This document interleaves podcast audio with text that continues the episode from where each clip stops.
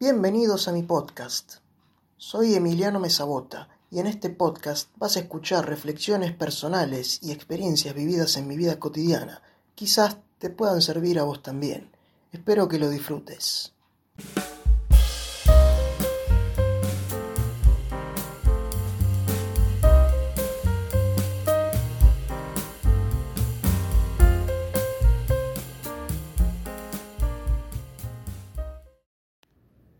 Bienvenido y bienvenida al podcast random de Emiliano. Estamos en el episodio número 6. Y bueno, hoy quiero hablar de un tema muy interesante para mí. Y es de mi vida como escritor, o intento de escritor, ¿no? Porque a mí hace unos años me empezó a gustar escribir, escribir cuentos, más concretamente, en principio cuentos. Y a mí algún día me gustaría poder publicar en algún lado, ser leído, ¿por qué no ganar un poquito de plata con eso? Eh, ¿Por qué no publicar un libro? Porque vengo escribiendo, digamos, bastantes cuentos, pero vamos por parte. ¿Cómo empezó todo esto?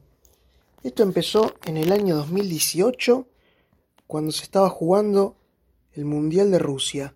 En ese momento a mí se me, debido a que veía los partidos de todos los equipos, la verdad que eso es interesante. El mundial es una fiesta en todo el mundo.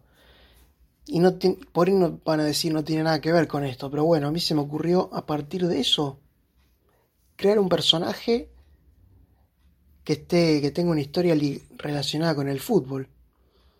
Y así fue como me como quise empezar a escribir cuentos y con ese mi primer cuento. Pero bueno, en el camino tuve que aprender muchas cosas. Tuve que, en primer lugar, ponerme a leer, porque yo antes no leía nada. Ahora empecé a leer mucho más. Antes no leía nada. nada, nada, cero. Y bueno, entonces yo conocí gracias a mi psicóloga, a una persona que escribe, escribe poemas, pero bueno, también sabe de cuentos porque ha leído mucho. Pero esta persona me, ayudó a orientarme a cómo escribir, a lo, en qué consiste escribir un cuento. Y así fue que fui aprendiendo. Y si bien hoy en día no tengo ningún libro publicado ni ningún cuento que esté al 100% terminado, lo cierto es que tengo varias ideas ahí, tengo bastante material escrito que le falta pulir, falta pulir un poco y ya está, y se termina. Porque a eso aspiro. Hoy en día estoy haciendo con esta misma persona un taller o un coaching donde, donde, me donde trabajamos eh, los cuentos que yo escribo hasta que pueda terminarlos. Y bueno, la verdad es que aún sigo tratando de terminar el primer cuento que empecé a escribir, que, que nació a partir del Mundial de Rusia 2018. Pero bueno, y después de eso yo me fui dando cuenta de que la escritura es algo fantástico, algo maravilloso, porque uno cuando escribe realmente se puede descargar, descarga un montón de cosas. Así como por ejemplo estoy grabando el podcast ahora, que el, el podcast yo también lo veo como una terapia, un desahogo personal impresionante. Y con la escritura pasa lo mismo, o parecido, si no es igual, porque porque, a ver, un escritor escribe, plasma en su obra siempre algo personal de él, algo que le ha pasado, algún sentimiento, algún miedo, alguna inseguridad, alguna bronca, algún morbo, algún fetiche que tiene, cualquier cosa de esa. Y eso está genial de la escritura. Se puede plasmar todo eso. ¿Qué sé yo? No sé quién era creo que Mario Vargas Llosa o Liosa, no sé cómo se dice, el escritor peruano, creo que lo escuché decir, va, lo escuché, leí una frase de él que decía algo así de que lo bueno de ser escritor es que podés contar o crear historias que vos no viviste, algo así, o que no vivís. No sé, no me acuerdo muy bien cómo era la frase, pero tenía que ver con esto que les digo. Pero Pero la cuestión es esa, o sea, es fantástico escribir, ya sea ficción o no ficción, porque yo también eh, tengo escritos textos en prosa que, que son personales míos y no, y no son cuentos. No escribo novelas, para no, no sé si me planteo escribir novelas o, una novela porque no he leído tantas novelas, ahora estoy empezando ahora a leer novelas. Soy más de leer cuentos debido a que me gusta escribir cuentos. Siempre me, me interesa saber la estructura del cuento, los géneros de cuentos. Quisiera trabajar los distintos géneros del cuento, como el cuento realista, el cuento fantástico, el cuento de terror, todas esas cosas. Y bueno, es fantástico ese universo de poder escribir historias y crear personajes, darles matices, características, eso es muy bueno. Algo parecido pasa con, con un escritor que escribe una obra de teatro, ¿no?